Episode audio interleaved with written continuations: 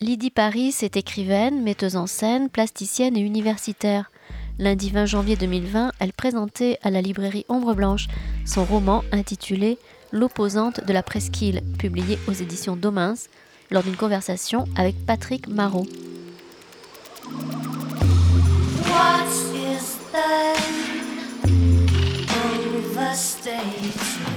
Voilà, Lydie, on va peut-être commencer donc euh, justement hein, avec euh, cette, euh, cette diversité, cette multiplicité de, modes d'expression qui apparaissent chez toi, donc euh, écriture romanesque, et évidemment, on en a l'exemple avec l'opposante de la presqu'île, mais également écriture théâtrale, puisque euh, tu as écrit et mis en scène, fait jouer une pièce de théâtre qui s'appelle justement L'opposante, et dont l'histoire je pas, est la même que celle-ci, puisque bien évidemment la mise en forme est différente, mais en tout cas renvoie au même fond, à la même référence.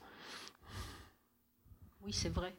Euh, seulement, ça c'est un roman, donc euh, il est donc un peu plus vaste et il permet d'intégrer euh, des choses, une histoire aussi que j'avais pas pu mettre dans la pièce parce que quand on écrit du théâtre, on est quand même contraint à certains formats. Du moins, moi je me contrains à certains formats liés à la, aux impératifs de la représentation, tout simplement. Mais alors, donc tu, as commencé par l'écriture de la pièce de théâtre, le roman est venu après. Euh, qu'est-ce qui t'a poussé à changer de forme? Est-ce que finalement euh, le, dispositif théâtral ne disait pas tout ce que tu voulais dire? Est-ce non, en fait, euh, l'idée, c'était que pour, écrire, la, il y a eu plusieurs étapes d'écriture, et il y avait l'histoire de l'opposante, qui est cette femme de 97 ans qui est morte euh, après un passage à la maison de retraite. Et ensuite, il y avait l'histoire de sa fille, euh, qui est morte aussi avant sa mère et qui s'était suicidée. Et ce suicide a un rapport avec euh, le secret familial caché par la mère. Et ça, j'avais écrit carrément un livre sur la fille. Et euh, du coup, euh, ça, c'était pas du tout dans, le, dans la pièce. Et parfois, les gens, les spectateurs me disaient Tiens, mais alors, euh, oui, on, entend parler de cette fille-là qui s'est suicidée, mais on aimerait en savoir un peu plus. Voilà, c'était simplement évoqué en deux lignes ou presque dans la, dans la pièce. Donc euh, voilà, c'est une manière de, développer cette histoire de, de relation filiale aussi, mère-fille. Ah, est-ce que tu, en fait, euh, bon, je pense que beaucoup ici euh, connaissent le fond de le fond de l'affaire, si je puis dire, mais peut-être pas tout le monde. Est-ce que tu peux revenir euh, donc sur cette histoire euh, Comment est venue cette histoire cachée euh, Quelles sont finalement les, circonstances de sa révélation? Est-ce que tu peux nous, nous le rappeler ou nous, nous l'apprendre? Oui, oui, oui. Donc déjà, au niveau de, la publication simplement, c'est que l'opposante, le texte théâtral L'opposante est paru en 2015 il est paru euh, deux ans après la mort de ma belle-mère, qui est morte en 2013. Voilà. Et euh, ses enfants avaient retrouvé des lettres euh, donc dans une armoire d'une correspondance pendant la guerre avec un soldat allemand, qu'elle a tout le temps gardé, qu'elle a tout le temps vu pendant toute sa vie. Alors moi, par contre, l'opposante, mon, mon, texte l'opposante euh, est né, euh, je l'ai écrit euh, assez vite après la mort de cette femme, parce que moi j'avais déjà écrit sur cette femme avant, bien avant que, que ces lettres aient été découvertes. J'écrivais sur elle depuis dix ans. Et donc je, prenais des notes sur elle, je la regardais, et pour moi c'était un personnage déjà, mais indépendamment de toutes ces histoires de secrets de famille, de guerre mondiale, de machin, de tout ça. Moi, je prenais, je prenais déjà des notes sur elle euh, bien avant. Voilà. Et c'est comme ça que le texte euh, a été euh, créé à partir de ce long glissement dans la vieillesse. C'était, c'était moi ce que c'était mathématique. Voilà. Et après, euh, le, donc le texte a été joué, il a été créé au Ring, ici à Toulouse, euh, avec Marie-Angèle Vorse dans le rôle euh, de rien du tout, parce qu'ils n'avaient pas de rôle, et Yves Gourmelon, disons qu'ils se répartissaient les voix. Voilà. Et ensuite, Après, euh, cette, euh, donc je l'ai écrit pendant euh, à Ouessant le texte en fait. J'ai remis en forme toutes mes notes que j'avais depuis dix ans et j'ai commencé à écrire le texte à Ouessant.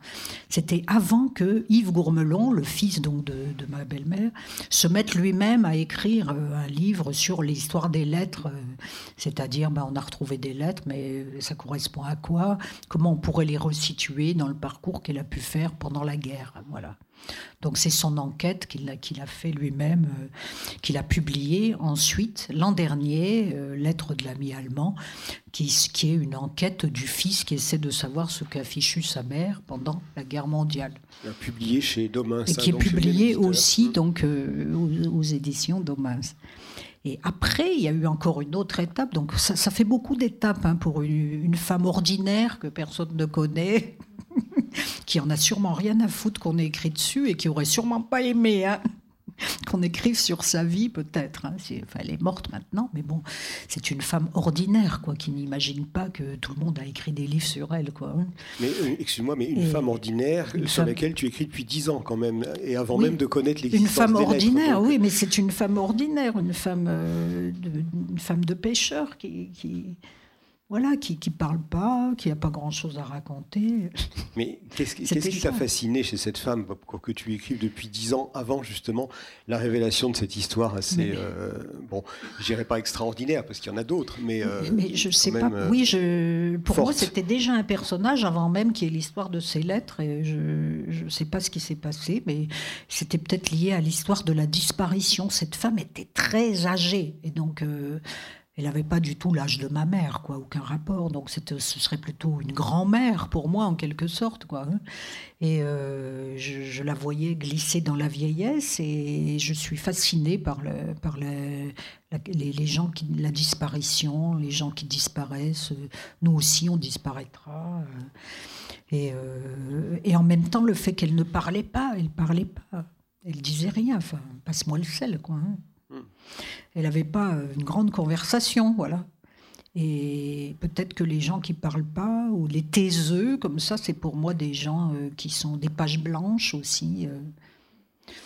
Je ne pourrais pas vous dire en fait pourquoi j'ai écrit sur elle, je ne le sais pas. Mais peut-être aussi que c'était lié au fait que j'écrivais chez elle. En fait, quand j'étais en Bretagne, évidemment, j'ai écrit bien avant, je n'ai pas commencé à écrire en Bretagne. Mais quand j'écrivais chez, quand j'écrivais en Bretagne, j'écrivais chez elle. Parce qu'il y avait plusieurs maisons dans la famille, dont une où il y avait les gosses, tout ça. Alors là, bon, les gosses, euh, c'est même pas la peine, quoi. Donc euh, il fallait, quand je veux écrire, il me faut pas un seul gosse dans les parages. Hein. Donc, euh, je que tu dire dans les pattes. Et dans les pattes. donc, euh, je suis très, très j'ai besoin vraiment de mon indépendance. Et donc, euh, j'allais dans une autre maison, à l'autre bout du port, chez, chez elle. J'écrivais chez elle le matin. Le matin, je m'occupais pas de mes gosses. Et ils se baladaient, ils se débrouillaient. Et j'allais chez ma belle-mère. Et donc, du coup, j'écrivais chez ma belle-mère et elle rentrait dans ce que j'écrivais. Et puis voilà, c'est comme ça que ça a dû se faire aussi en même temps. Et euh, je la regardais faire ses activités euh, banales, euh, voilà, gratouiller la terre dans son jardin, aller faire trois courses à côté. et voilà, je, crois que je suis fascinée aussi par les personnes simples. Moi-même, je viens de milieu ouvrier. J'en étais coupée à l'époque de mon milieu, peut-être. Enfin, J'en sais rien, on pourrait avoir plein d'hypothèses là-dessus. Hein. Mais euh, j'étais un peu coupée de mon milieu à l'époque. Peut-être que quelque part, elle m'y ramenait aussi. Euh. Et puis, peut-être qu'il y a d'autres circonstances encore. Euh. moi, quand j'ai connu cette femme, je l'ai connue au moment quasiment de la mort de sa fille. Quoi, hein. Donc, il y a eu dû avoir un appel aussi dans mon imaginaire à un moment donné. Parce que quand, je suis entrée suis allée en Bretagne la première fois que je suis entrée dans cette famille, euh, quelques mois après, euh, cette fille s'est suicidée quand même. Hein. Donc pour moi, c'était quand même l'événement le plus important. Ça a toujours été l'événement le plus important.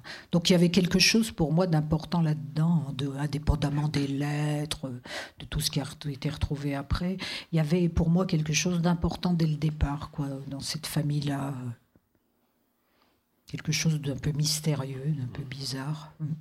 Tu, viens d'évoquer donc euh, les lettres de l'ami allemand, donc euh, d'Yves Gourmelon, euh, et il y a quelque chose d'un peu surprenant dans le fait que sur la même histoire, finalement, euh, vous ayez écrit non pas à quatre mains, mais chacun de son côté, justement, sur cette histoire. Est-ce que tu peux revenir? C'est une situation qui est quand même relativement atypique pour le coup. Est-ce que tu peux revenir là-dessus? Qu'est-ce qui vous a poussé à écrire éventuellement chacun justement de son côté sur, sur cette même histoire? Mais on n'était pas dans les, mêmes tempos du tout. Hein. Moi, le tempo d'écriture, il a commencé dix ans avant. Et lui, euh, il a eu euh, ce moment circonstanciel de la découverte des lettres où il a, envie, il a eu envie de faire un parcours historique. Euh, pour tout d'abord, il écrivait ça à destination de sa famille, pour essayer de, d'offrir ça à ses frères et sœurs, pour comprendre ce qu'elle avait fait pendant la guerre. Quoi, mmh. hein. Et oui, et moi, j'étais dans autre chose. Enfin, c'est des projets qui ne sont pas du tout les mêmes, en fait. Quoi. Donc, euh, on n'a pas décidé à deux d'écrire sur ça, sa mère. Ça, on a bien compris. Oui, tout à fait. Mais ça a quelque chose d'atypique, effectivement. Oui, c'est euh, sûr. Oui. C'est sûr que c'est atypique, certainement. je veux bien euh, le croire. Je voudrais, si tu veux bien, que tu me fasses une lecture, une première lecture, si ça, te, si ça te convient. je vais vous lire le début, alors. Dimanche, la France a déclaré la guerre au Mali. Je suis morte ce dimanche. Vendredi, vous célébrez mes funérailles à l'église. Samedi, vous brûlez mon corps au funérarium. Puis vous revenez au port. Vous déposez mes cendres au cimetière à côté de celles de votre père. Quelle idée C'est bien loin que j'aurais dû reposer, bien loin d'ici. Ailleurs, dans un pays étranger. Mais je n'ai pas eu le courage de vous avouer. Je ne vous ai rien dit. Jusqu'à la fin, je n'ai rien dit me le suis imposé, faut bien. Jusqu'au dernier souffle, j'ai tenu le coup. La mort n'est rien, je veux que vous le sachiez. Je suis seulement passé dans la pièce d'à côté. Vous pouvez venir me voir quand vous voulez, mes chers enfants. Et surtout, ne dites pas, comme Dieu le Père, je suis venu vous voir, mais vous n'étiez pas chez vous. À présent, je suis chez moi. Je suis moi, enfin.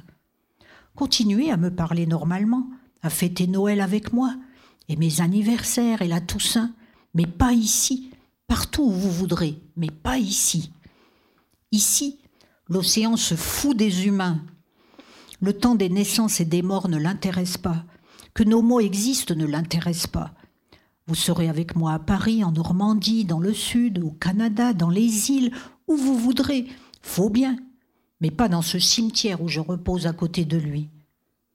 La mort n'est rien. Je suis seulement passé dans la pièce d'à côté. Priez pour moi. Vous ne me voyez plus, mais je suis dans vos pensées. Vous ne m'entendez plus, mais écoutez le vent, écoutez le paysage. Je suis là, partout je suis là. Faut bien. Vous vous êtes tellement promené en pensant à moi. Je suis le paquebot blanc qui luit à l'horizon. Je suis les voiliers qui gonflent leurs voiles par grand vent.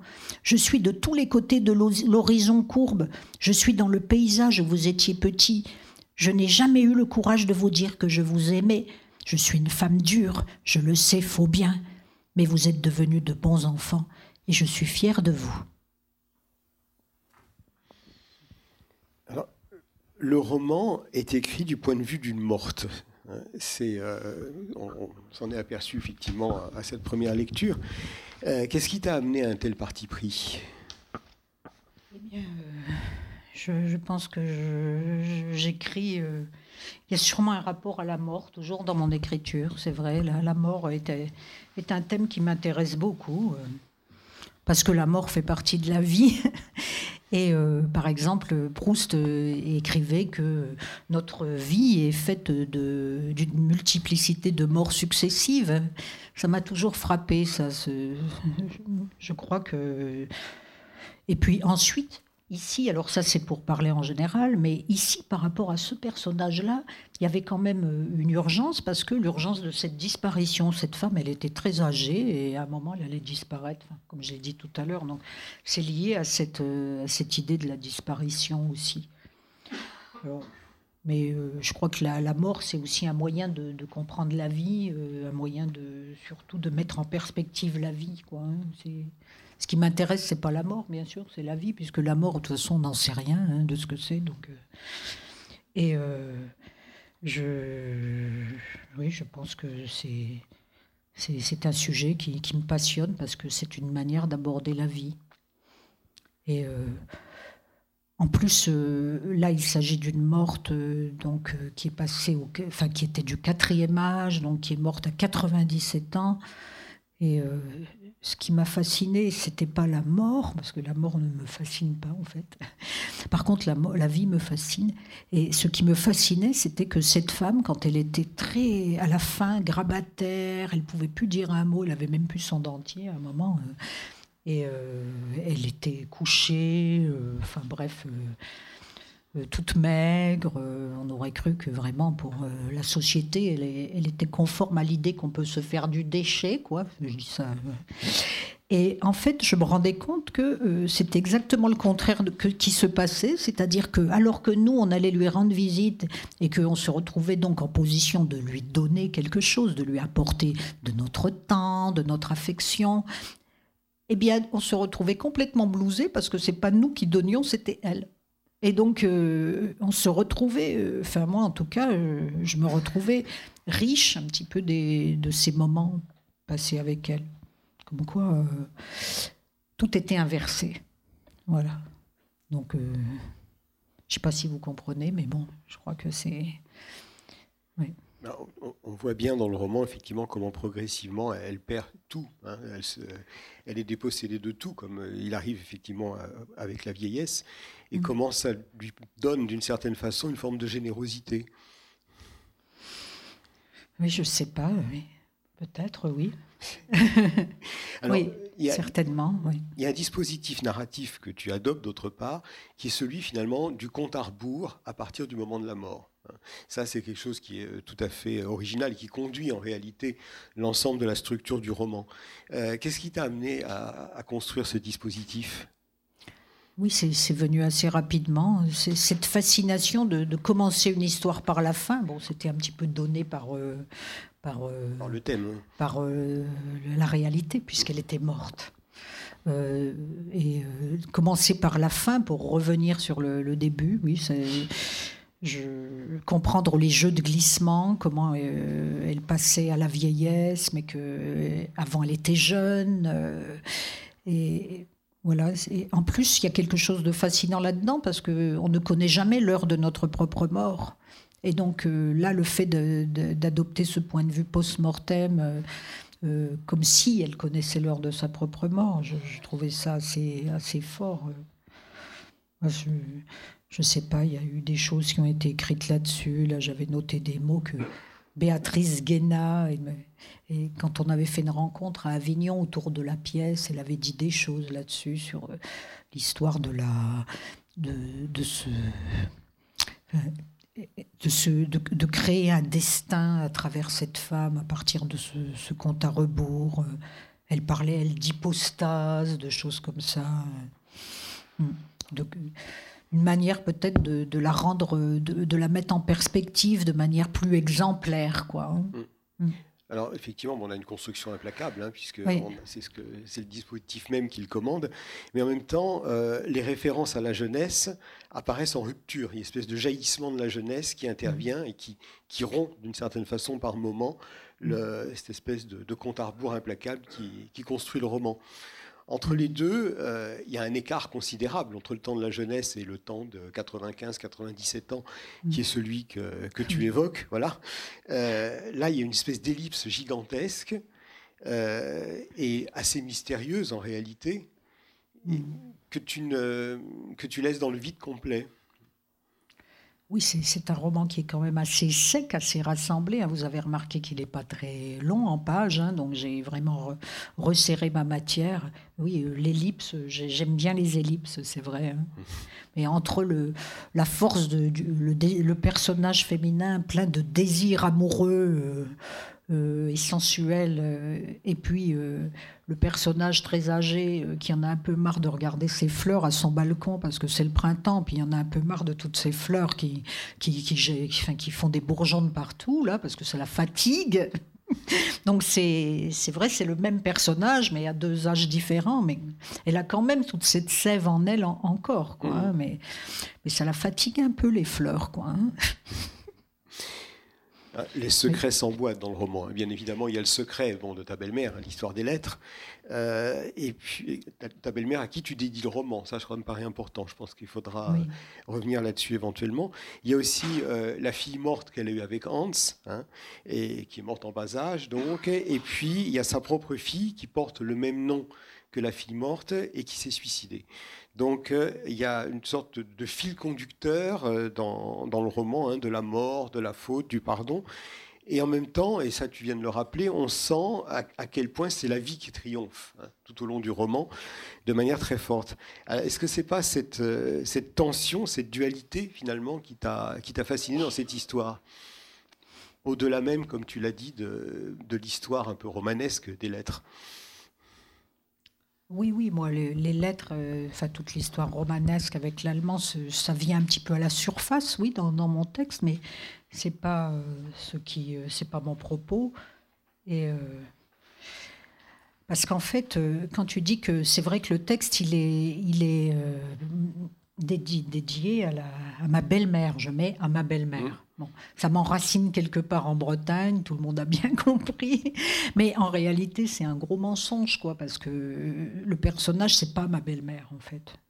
Il y a à peu près euh, la, plupart des, phrases que dit le personnage, elle n'aurait pas pu les dire. Donc, euh, c'est ma belle-mère et c'est pas ma belle-mère. C'est quelqu'un d'autre. De même que sa fille, qui est l'autre personnage euh, présent, euh, je ne l'ai jamais connue. donc, euh, ce sont des, sortes de, personnes, de, personnages un peu page blanche aussi, puisque j'ai écrit à partir d'eux de la méconnaissance que j'avais de ces, de ces personnes. La fille est un peu fantomatique hein, dans le roman. Oui, la fille est un peu. J'avais écrit beaucoup plus de choses, mais je ne les ai pas mises pour pas déséquilibrer la structure. Quoi. Mm. Oui. Il y a pas mal de fantômes dans le roman. Hein. C'est effectivement. Ah oui, oui. Oui, des fantômes, oui. Oui. Euh, des gens qui font des apparitions fugaces, quoi. Hein. Oui, oui. Qui, restent finalement des, des, épaisseurs un peu transparentes. Enfin bon, c'est. Oui, oui, mm. oui, oui. Mais euh, c'est une espèce d'entre-deux comme ça. C'est vrai que cette fille fantomatique, c'était important qu'elle reste fantomatique, parce qu'elle a vécu comme un fantôme, en fait. Et finalement, euh, je pense toujours aux souffrances du jeune Werther, quand euh, euh, bah, c'est Freud qui a, analysé ça, qui, dit que pour les mélancoliques, les tempéraments mélancoliques, se suicider, c'est advenir à la vie. C'est-à-dire, euh, c'est comme si on n'existait pas avant que par le suicide, on va exister. Bon, euh, c'est les souffrances du jeune Werther. Hein. Et euh, je, me suis toujours dit peut-être qu'il y avait quelque chose de ça dans cette notion de suicide par rapport à ce personnage, à cette fille. Parce que finalement, elle a passé sa vie dans les non-dits.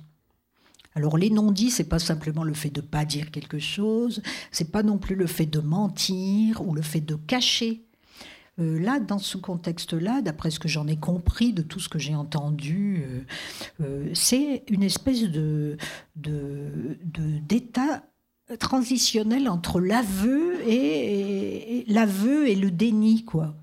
Alors, c'est-à-dire que parfois, par moments, elle pensait qu'on parlait de son père quand on parlait d'un Allemand. Euh, à d'autres moments, euh, pas du tout. Euh. donc, elle ne savait pas du tout où elle en était. Elle était complètement paumée, en fait. Et donc, c'est une façon d'empêcher de, les gens d'avoir une vraie identité, quoi. Hein. Donc, je l'imagine comme une personne qui a traversé sans doute la vie de manière fantomatique. Elle est, morte très jeune. Hein. Elle avait, je sais pas, 40 ans, 45 ans. Hein. Et elle a traversé sa vie de manière fantomatique comme ça, sans identité, sans comme si sa vie c'était euh, la, face euh, montrée d'un iceberg, donc euh, une grande partie lui échappait, mais sans doute la hantait dans ses rêves. Enfin, j'ai imaginé le personnage de cette manière-là, quoi. Bah, d'une certaine manière aussi, elle réalise finalement le programme d'une histoire impossible. Elle réalise Par son suicide, le programme d'une histoire impossible. Oui, ah oui, ça je me l'étais pas dit, mais oui, c'est tout à fait ça. C'est l'impression effectivement que ça peut. Oui, puisque donc euh, le personnage de ma belle-mère, disons, a eu un enfant. Vous avez compris pendant la guerre avec cet officier. Enfin, pas, c'était pas un officier, un soldat ordinaire. Et euh, l'enfant est mort très vite. Hein, mais euh, ça, personne ne le savait. Hein. Aucun enfant de la famille ne savait qu'ils avaient une, une petite sœur qui était morte. Hein.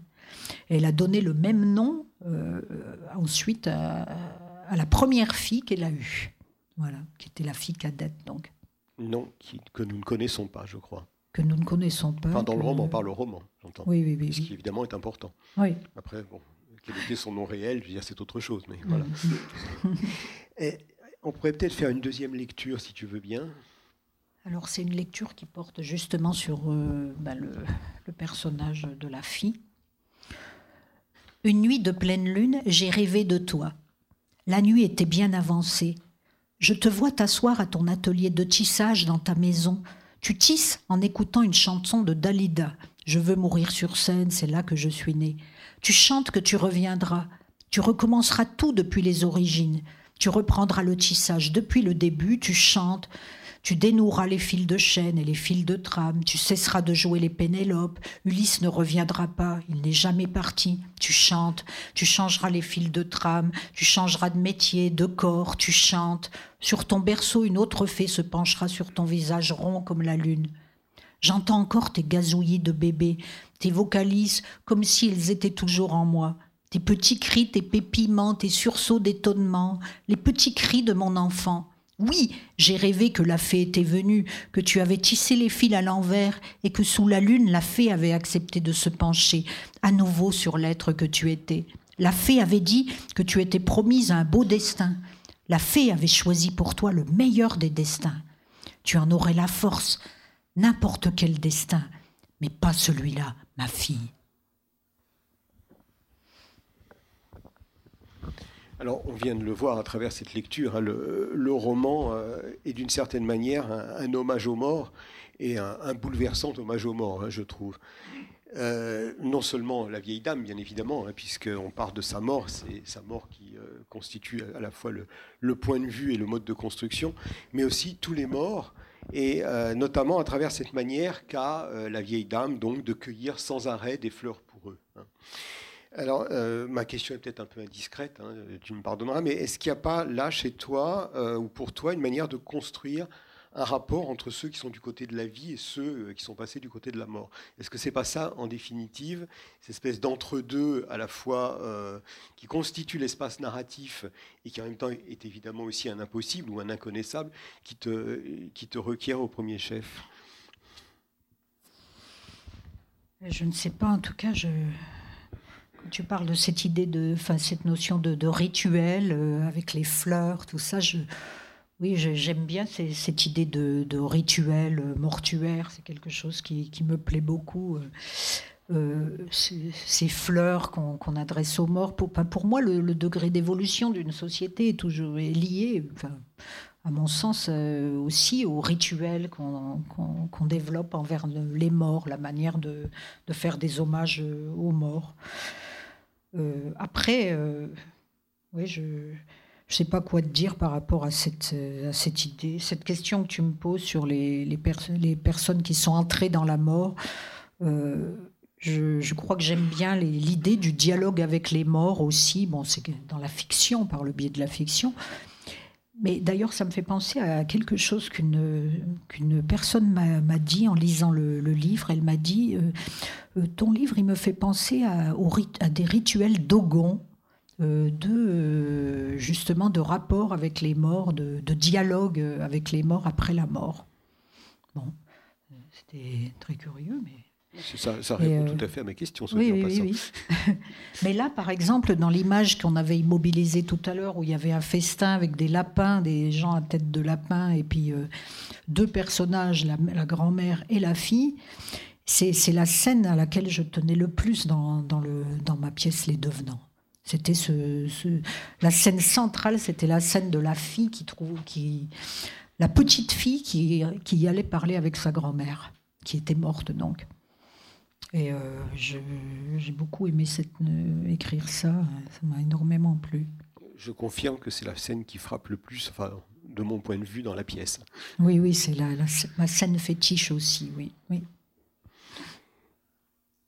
tu te mets dans la peau d'une dame de 97 ans. bon, 95 au début, mais enfin, ça ne change pas quand même grand-chose. Qui sait qu'elle est en sursis? Euh, Comment est-ce que tu as vécu, toi, en tant qu'autrice, cette, cette transposition? Et alors ça, c'est une grosse question, secrète. non, mais euh, je je sais pas trop ce que j'ai vécu quand je l'ai vécu, ça je peux te le dire. je sais juste que ça se passait à Ouessant et que c'est là que j'ai commencé à faire la première mouture du texte. Euh, que c'était. C'est pas, le fait que tu étais à Ouessant qui fait que tu t'es mis dans la personne, dans la peau de quelqu'un de 97 pas, ans. voilà. Pas du tout, non. Mais quand même, ça m'a aidé. Hein. C'est dur là, Ouessant, c'est c'est rude. c'est un environnement euh, très très rude, quoi, quelque part. C'est une expérience de limite, oui. Hmm. Oui, je ne sais pas euh, ce, que, ce que je. Par la suite, il y a quelque chose qui m'a aidé à comprendre sans doute euh, le parcours que j'avais pu faire à l'intérieur de, ce personnage euh, âgé. Parce que ici, à Ombre Blanche, c'était au même endroit, bah, j'étais avec toi, Sylvie, et, il y a eu euh, l'anthropologue David Le Breton qui est venu présenter un livre ici. Et moi, j'avais déjà lu Disparaître de soi. Et euh, je, ne sais pas, tout ce qu'il a dit, euh, ça m'a vraiment ramené à, l'opposante de la presqu'île, à ce texte-là. Il parlait notamment, lui travaille comme moi sur la notion de perte, hein, la notion de perte de soi. Et euh, on est d'ailleurs, on se voit maintenant, on est en contact. Et il, il aime beaucoup l'opposante d'ailleurs. Il aime beaucoup le texte. Et il parlait du fameux syndrome de glissement des personnes âgées. Et il disait qu'on ne sait pas finalement euh, euh, les personnes âgées euh, ce qu'elles vivent quoi, dans leur tête quoi, pendant qu'elles vivent tout ça, qu'elles refusent la nourriture, qu'elles se laissent complètement aller, que c'est la déliquescence tous azimuts. Et euh, c'est vrai que c'est un, impensé pour nous, c'est un inconnaissable, c'est un impensé. Ça génère aussi euh, une certaine culpabilité chez les personnes euh, qui accompagnent ces, personnes-là. Et, voilà, c'est un impensé. Et lui, il aime bien aller chercher, enfin dans les impensés aussi, enfin comme moi, les extrémités quoi de de, la conscience humaine, quoi. Et il dit mais pourquoi est-ce qu'on pourquoi est-ce qu'on voit juste le corps déliquescent? Pourquoi est-ce qu'on s'interroge pas sur la notion de choix et de conscience? Pour lui, il y a un abandon volontaire. il pense que les, personnes qui se laissent aller, qui, euh, elles ont choisi en fait de quitter la vie quelque part, que c'est un choix, que euh, que la vie ne fait plus sens pour eux et que c'est un choix. Donc, euh, bon, ce sont des, questions tout à fait vertigineuses. Hein, mais en tout cas, il se trouve qu'à travers les notations que, j'ai prises euh, au jour le jour sur euh, ce que je voyais par rapport à cette femme, il se trouve que j'ai eu des échos chez des personnes qui ont vu la première, la première mouture, hein, la pièce L'opposante, des aides-soignants des gens qui étaient qui accompagnaient des personnes âgées qui m'ont dit que c'était complètement fou tellement c'était vraiment ça que eux ils, vivaient quoi hein, que c'était très précis quoi par rapport à, à la manière dont ils vivaient c'est vrai que c'est frappant d'intériorisation hein, de ce point de vue-là. Hum. Mais c'est vrai aussi qu'on voit bien que la, la, vieille dame, euh, d'une certaine manière, fait de chacune de ces euh, perte de faculté ou de perte de possibilité, euh, une sorte d'acte volontariste.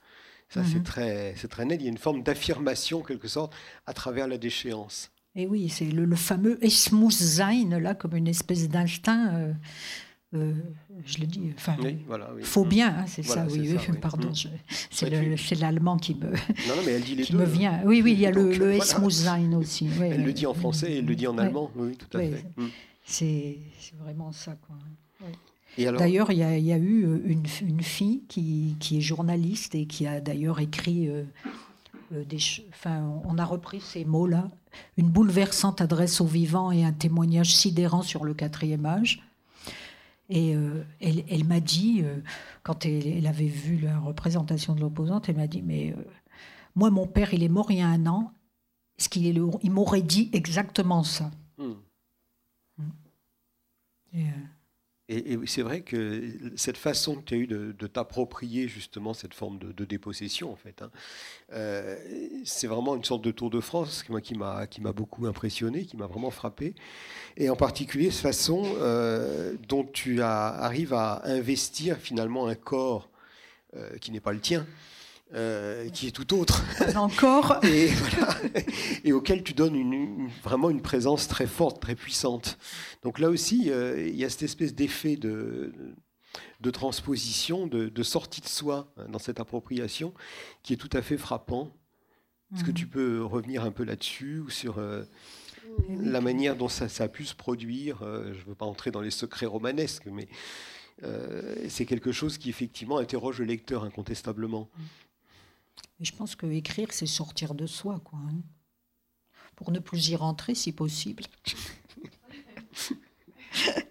en tout cas, c'est sans doute un art de la disparition pour moi, mais c'est vrai que quand je, me mets, parce que je m'intéresse, j'ai écrit sur, bien sûr, cette femme-là, mais j'écris sur plein de femmes en fait, hein. et tout ça, c'est dans mes tiroirs. Hein et euh, se, glisser dans la vie des autres, quoi, c'est devenir une sorte d'éponge à un moment, c'est sortir de soi, c'est euh, les limites deviennent poreuses entre soi, les autres, euh, entre et oui. Je ne sais pas comment dire ça, mais alors quand tu parles de corps, c'est vrai que pour expliquer un petit peu ce qui se passe, moi je, je parlerais plus de, de chair, quoi, que de corps, quoi. Quelle différence tu fais?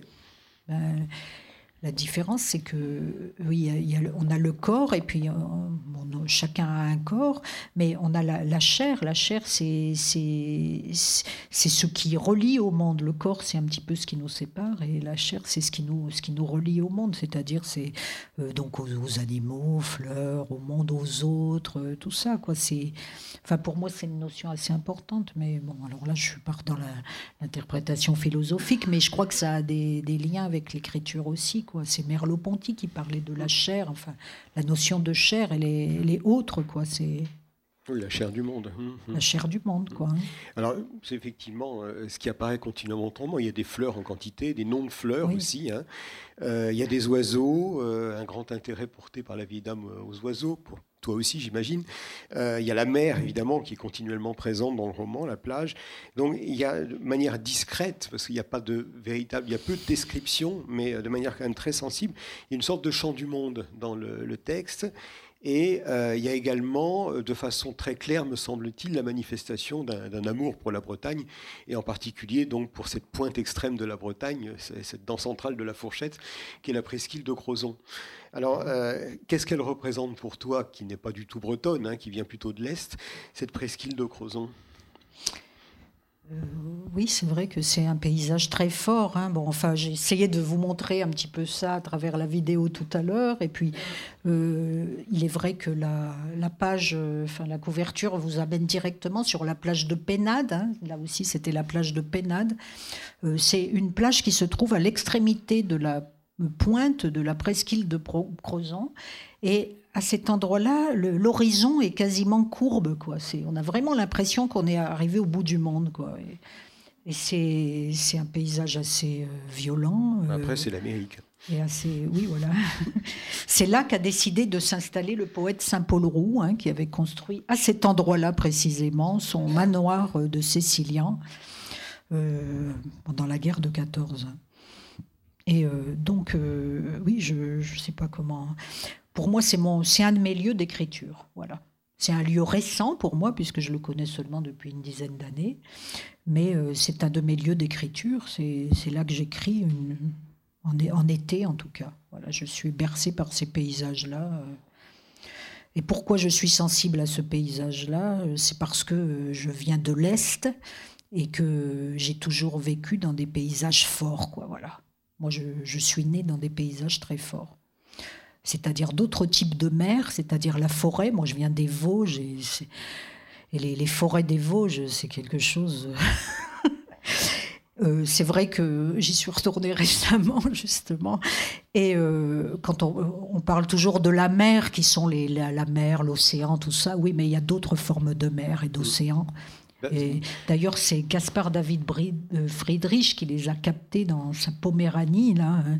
j'étais dans les Vosges, donc et, j'ai vu des paysages, enfin une sorte de mer de nuages au-dessus des forêts de sapins. Là, euh, c'était vraiment du, Friedrich, quoi. Moi, je suis, je suis de là-bas, quoi. Hmm. C'est vraiment mes origines, quoi, plus que l'océan, quoi. Bah, Mais en même temps, c'est, il y a quelque chose qui, qui, qui, qui entre en dialogue, quoi. Dans un cas comme dans l'autre, ce sont des, des, paysages primaires. Oui, oui, oui, c'est ça. Oui, il n'y en a pas tant que ça, mais euh, hmm. ils en font effectivement incontestablement partie. Donc mon autre lieu d'écriture, enfin je dirais le plus fort, c'est euh, l'Est. Quoi, hein. Donc euh, toutes mes pièces émanent, les pièces de théâtre que j'ai écrites viennent toutes de l'Est. Bah, ton roman, Le Village aussi. Le roman que hmm. j'espère que je vais publier d'ici peu. ah oui, j'aurais pas dit de près, Il y a à peu près tout ce que j'écris qui a pour origine l'Est. Mais la Bretagne, c'est aussi euh, une source euh, très importante. Quoi, hein. tu as parlé de Saint-Paul-Roux à l'instant. Bon, c'est difficile d'éviter Saint-Paul-Roux quand on est à Crozon. Euh, oui, c'est très difficile. mais c'est c'est bien évidemment aussi l'évocation d'un manoir qui a été détruit de façon sauvage, qui a brûlé hein, pendant la Deuxième Guerre mondiale. Euh, il y a euh, tout un arrière-plan de la guerre hein, qui apparaît euh, là aussi de manière un peu fantomatique ou en filigrane dans ton, dans ton roman, parce que rien n'est appuyé jamais. Hein. Et qui apparaît donc non seulement à travers l'évocation bien évidemment de la Deuxième Guerre mondiale, à travers Saint-Paul-Hou, également à travers la guerre de Syrie, hein, l'image assez horrible des enfants torturés que tu, que tu évoques. alors, une question qui, apparaît, c'est euh, finalement la fonction ou la place de la guerre dans ce roman, qui finalement est le roman euh, d'une vie privée, d'abord, et d'une vie privée vécue finalement d'un point de vue très restreint, qui est celui du vécu lui-même extrêmement restreint et progressivement de plus en plus restreint euh, d'une vieille dame qui vit dans son village.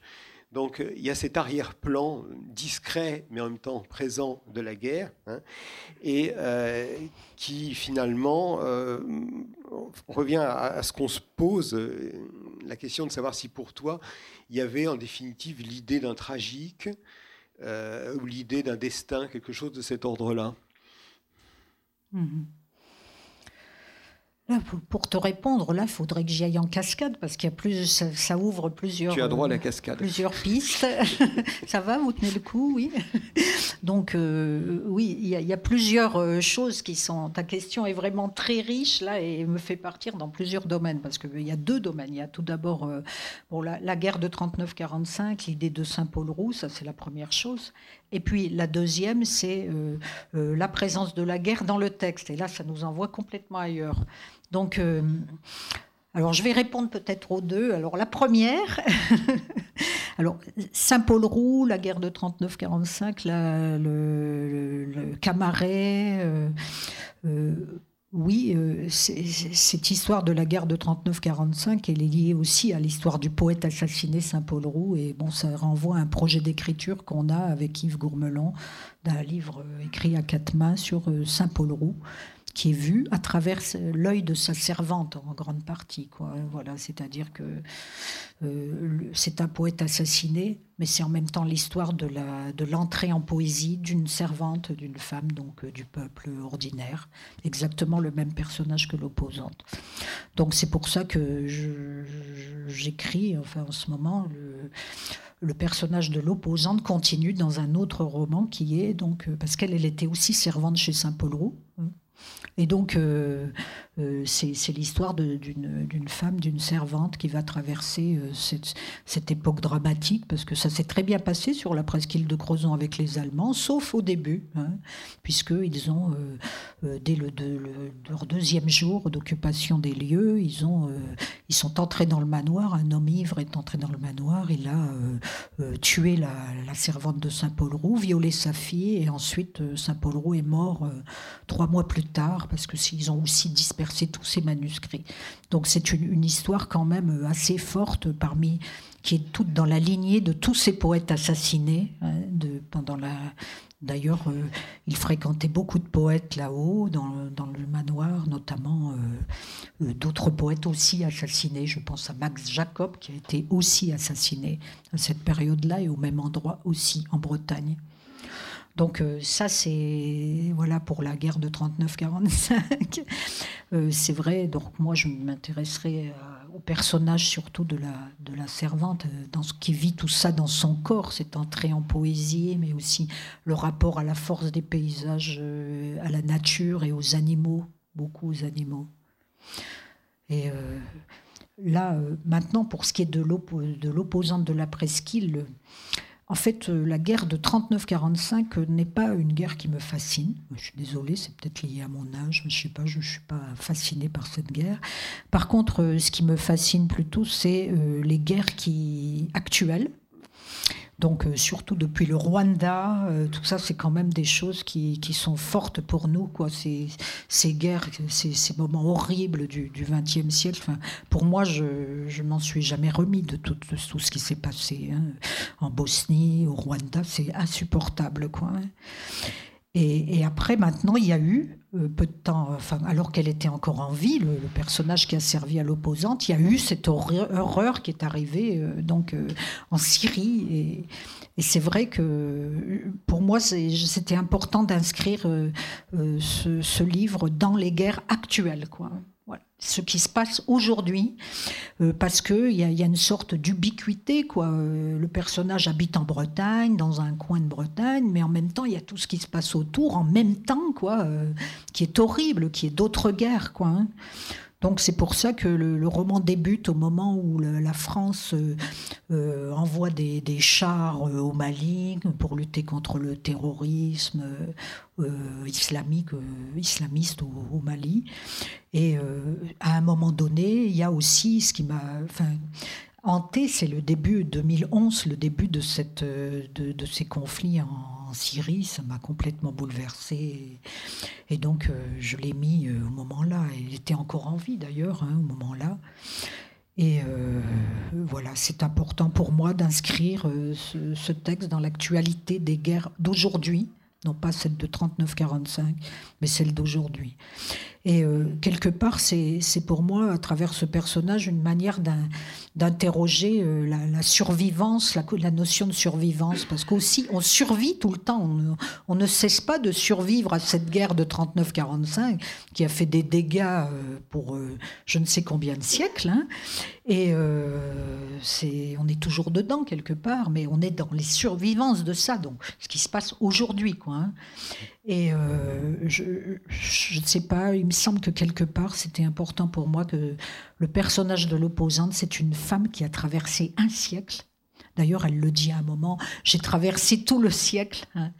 Et euh, elle a traversé euh, cette, notion de survivance et elle la vit vraiment, quoi. Elle la vit, euh, cette notion d'une affirmation de la précarité de la vie, quoi, qui, est quelque chose d'au-delà de la vieillesse, de l'entrée dans le quatrième âge, mais qui est quelque chose qui, est lié à la catastrophe collective, quoi. Hein je ne sais plus si c'était Abby Warburg qui, qui parlait de cette notion de survivance de manière très forte, hein, disant que euh, Dieu est mort, par exemple, le fameux Dieu est mort qu'on balance à toutes les sauces.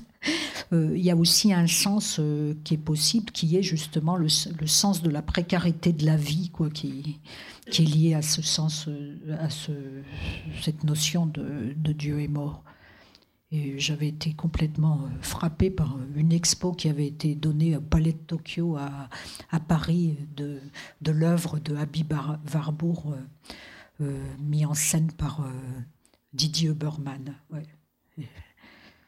Pour moi, c'est la traversée de tout un siècle quoi, que fait aussi ce personnage quelque part, dans son petit coin, en gratouillant son petit jardin. J'aimerais bien que tu nous fasses une, troisième lecture, une dernière, peut-être.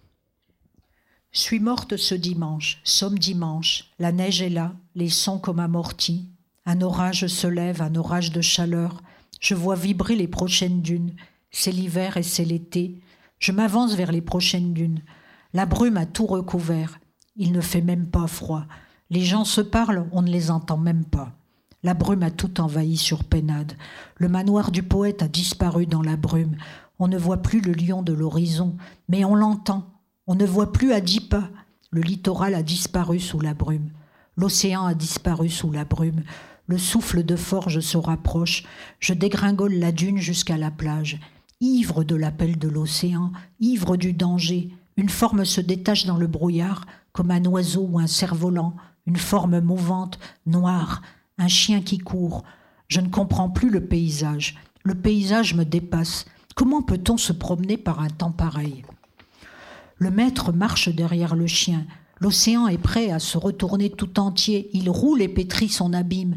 Rien ne sera plus comme avant. Il va s'emballer, me happer, m'aspirer. J'ai peur. Le promeneur me fait signe. Je l'ai reconnu dans la brume. C'est bien toi. Depuis presque 60 ans, tu viens tous les étés ici, avec ta fille Andrea. C'est bien toi. J'ai tant de photos de toi, de nous. Tous les étés, une photo de nous. Tu es déjà parti, mais tu n'as pas changé. Je ne t'ai pas rejoint quand nous étions vieux.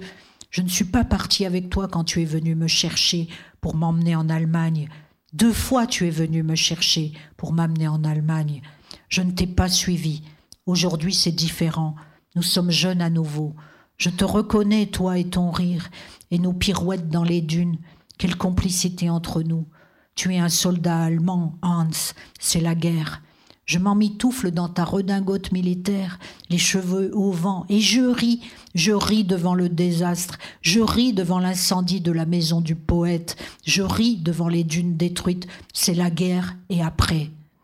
L'amour n'a pas de frontières, suis-moi, je connais l'océan, je connais les chemins de dunes, place tes pas dans les miens, nos pas s'impriment sur la page vierge du sable. Je ne sais plus sur quelle planète je marche, ni en quel temps. Il fait un temps de cinéma. Le vent fouette nos peaux, c'est agréable, enivrant. On fait partie du paysage, on l'habite, il nous a adoptés, plus rien ne se ressemble. Deux énormes crapauds nous suivent. Nous sommes entrés dans un paysage de légende. Nous sommes une anomalie vivante. L'univers nous tolère, mais on voit bien qu'il peut se passer de nous. Et c'est ce sentiment d'abandon qui est beau. Risquer sa peau dans la dernière promenade. Je n'ai plus de peau, tu n'as plus de peau. Ivresse du paysage, ivresse de l'océan, dans un climat nocturne de fin du monde, notre fin du monde à nous, nous par-dessus la tornade, nous par-dessus la vague, nous par-dessus le, tout le temps qui passe, nous par-dessus tout l'espace, nous par-dessus l'oubli, nous, automne, hiver, printemps, été, contre vents et marées, notre ailleurs est ici, notre ici est ailleurs, nous, nous, nous. C'est comme ça, et pas autrement. Sonst gar nichts.